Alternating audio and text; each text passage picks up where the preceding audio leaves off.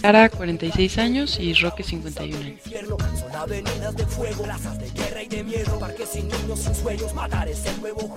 Mi pareja y yo somos microempresarios.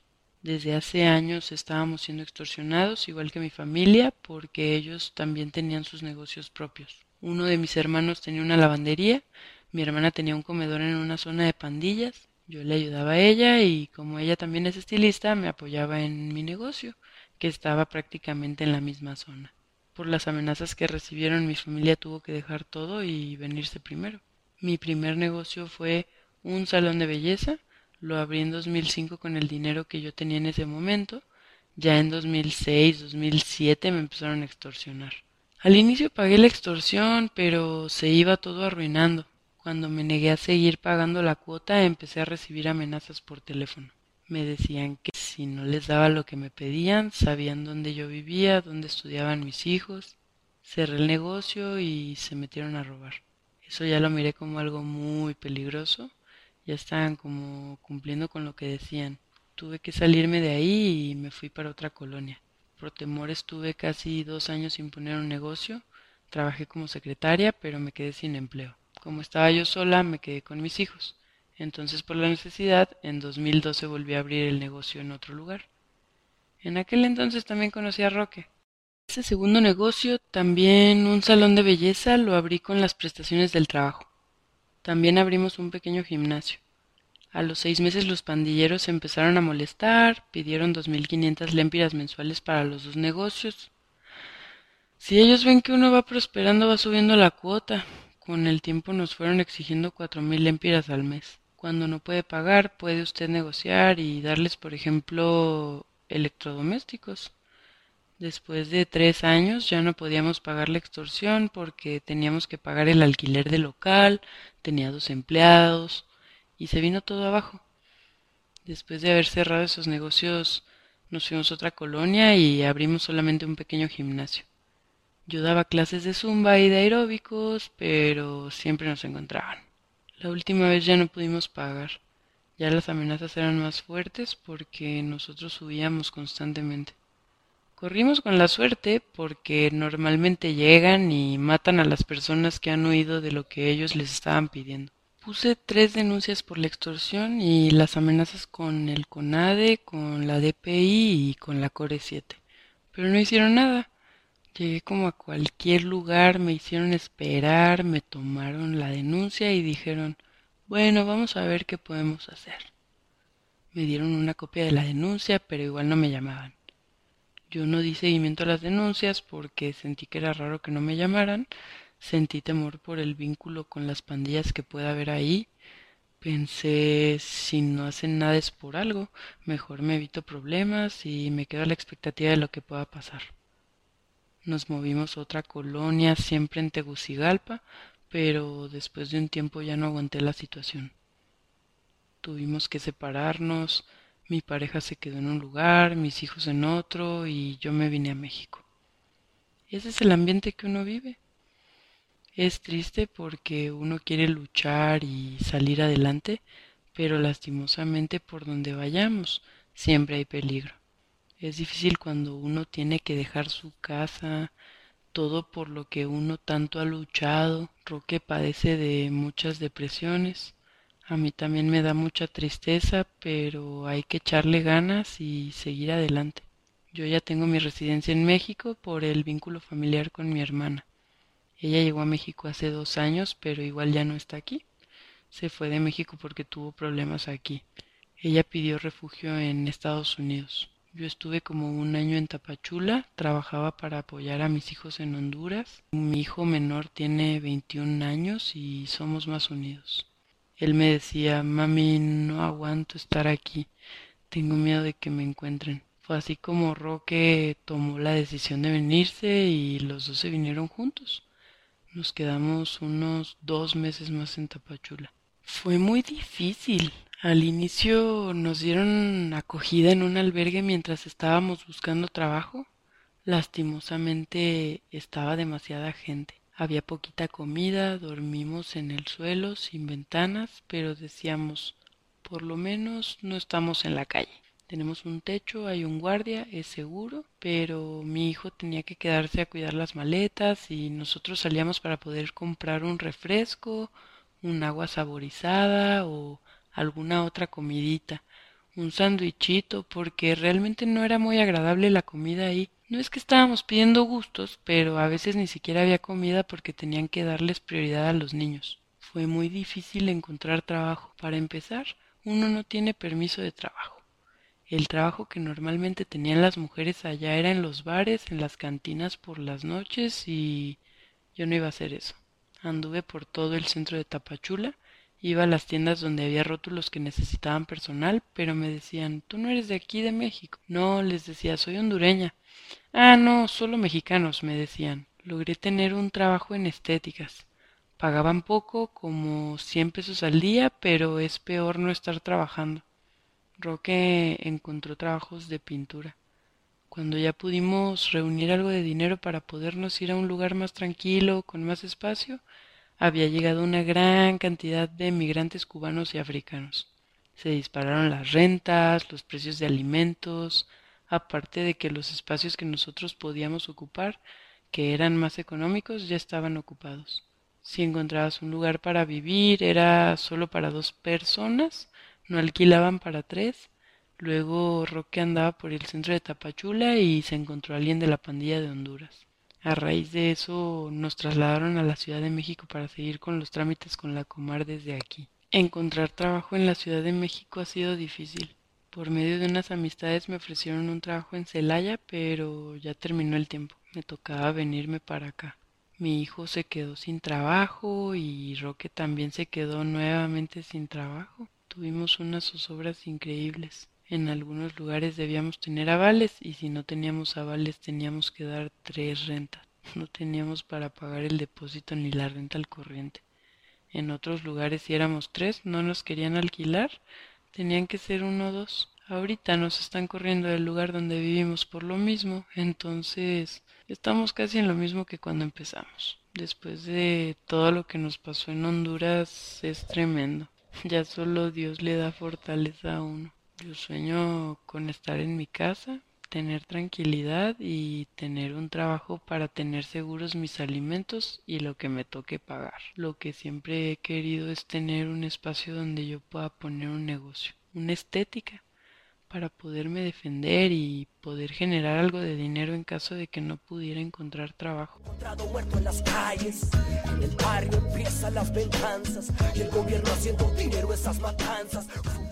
En Tegucigalpa hay varias pandillas, pero predominan dos, la MS-13 y la 18. Ellas se distribuyen en los territorios. Hay lugares donde no permiten la extorsión a negocios, no permiten robos a carros repartidores de productos, porque viven de las drogas es decir, las pandillas actúan como policía. Por ejemplo, si a mí me roban un celular, prefiero ir a donde los pandilleros que a donde la policía, porque tengo más certeza de que los pandilleros me van a recuperar el celular, no los policías. Es una cosa bien tremenda que en ciertas zonas la misma población tiene que darle legitimidad a los pandilleros por el hecho de que protegen el barrio.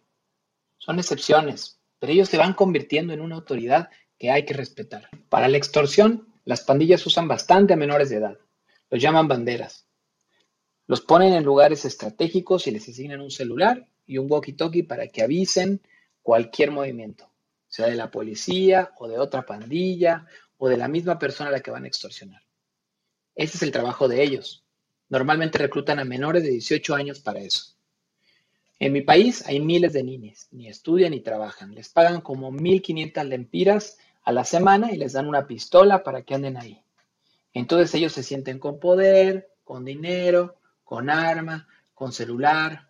A veces mandan a los menores a dejar la nota, pero también en el momento en el que va a dejar la nota, está ahí otro por el teléfono. Hay adultos y menores, pero la carne de cañón son los menores, de los 15 años para abajo, porque si los atrapan, ellos ya saben que la ley les protege a los menores de edad. Es más fácil que salgan de la cárcel. Por otro lado, si los atrapan, ellos tienen su código de silencio, porque si los atrapan y los meten presos, el dinero se lo dan a las familias. Ellos están bien organizados. A veces pienso que ellos llevan mejor control de su contabilidad que nosotros podemos llevar de nuestro negocio. A veces se identifican por teléfono o entregan una nota para avisarle a la gente qué día pasan a recoger el pago. Ya han llegado al nivel de que están becando a jóvenes para que estudien derecho y cuando se gradúen van a ser abogados de los pandilleros. También reclutan a gente que tenga conocimiento en contabilidad para que les ayude con los negocios. Ellos le crean un perfil a uno, hacen un estudio de negocio. Entonces ellos saben más o menos cuánto uno puede dar y dicen cuánto hay que pagar y cada cuánto tiempo. A veces es una vez a la semana, a veces cada 15 días, a veces una vez al mes. Y se identifican con el nombre del grupo, porque para ellos es importante marcar el territorio, que se sepa quién domina ahí. El problema es que a veces hay territorios intermedios. Entonces la extorsión no es de un solo grupo, sino que es de dos. Ahí se vuelve peor la cosa. Además, hay personas que, aprovechándose de que existen las pandillas, se hacen pasar por pandilleros y extorsionan. Pero cuando la pandilla se da cuenta, las mata. Las pandillas tienen lo que se llaman casas locas, en donde llevan a la gente a advertirle, incluso a matarla. Tienen un bate, un palo de madera, lo llaman chayán. La mayoría de la gente ya sabe que existe chayán. No sabe dónde, pero saben que existe. En algunos barrios hay un centro comunal que ellos controlan y donde ponen fiestas los sábados. Si alguien se pasa de copas y está haciendo relajo, le dicen, ¿quieres ir a bailar con Chayán, no? Entonces contrólate. Si no se controla y empieza a hacer relajo, lo llevan a bailar con Chayán. Significa que lo golpean, pero eso solo lo hacen dos veces. A la tercera lo matan. Esto se sabe, porque algunos amigos nuestros que se crearon con nosotros desde pequeños también están involucrados en pandillas, y eso se va contando de boca en boca. Sara, por ejemplo, tuvo una empleada. Al hermano de ella lo mataron y a la madre la decapitaron porque ella tenía un negocio y aceptó vender drogas. A veces la misma pandilla lo mata a uno porque gasta el dinero de la droga y no se lo entrega completo a la pandilla. Entonces, por medio de esas personas, uno se va dando cuenta. No es ningún secreto, los pandilleros prefieren que no sea secreto, para que uno sienta más el temor de un ataque. Como decía antes, si a mí me roban el celular, yo voy donde un amigo que es amigo de este y este es más amigo de los pandilleros. Les digo, mira, haceme un favor, me acaban de robar el celular. ¿Cuál es el celular? ¿Dónde te asaltaron? Va, tranquilo, van. Y si logran dar con el tipo, lo llevan a la casa loca, le quitan el celular, lo golpean y me devuelven el celular sin cobrarme ni un cinco. Actúan así en algunos lugares. Entonces, ellos agarran fuerza.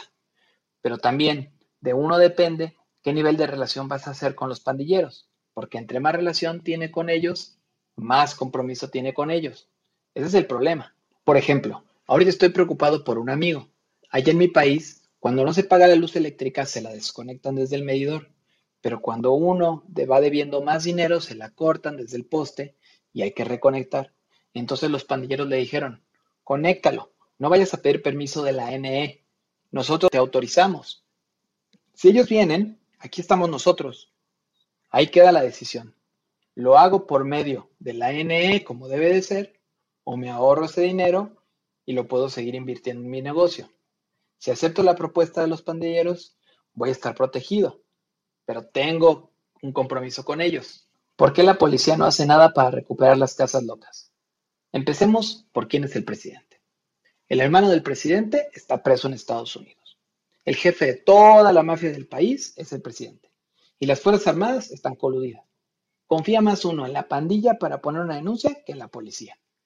Porque si yo voy con la policía, no estoy seguro de si son honestos o no. Este policía viene e inmediatamente le dice al grupo, mira, viene una persona que se llama Roque y ven tal lado y te puso una denuncia.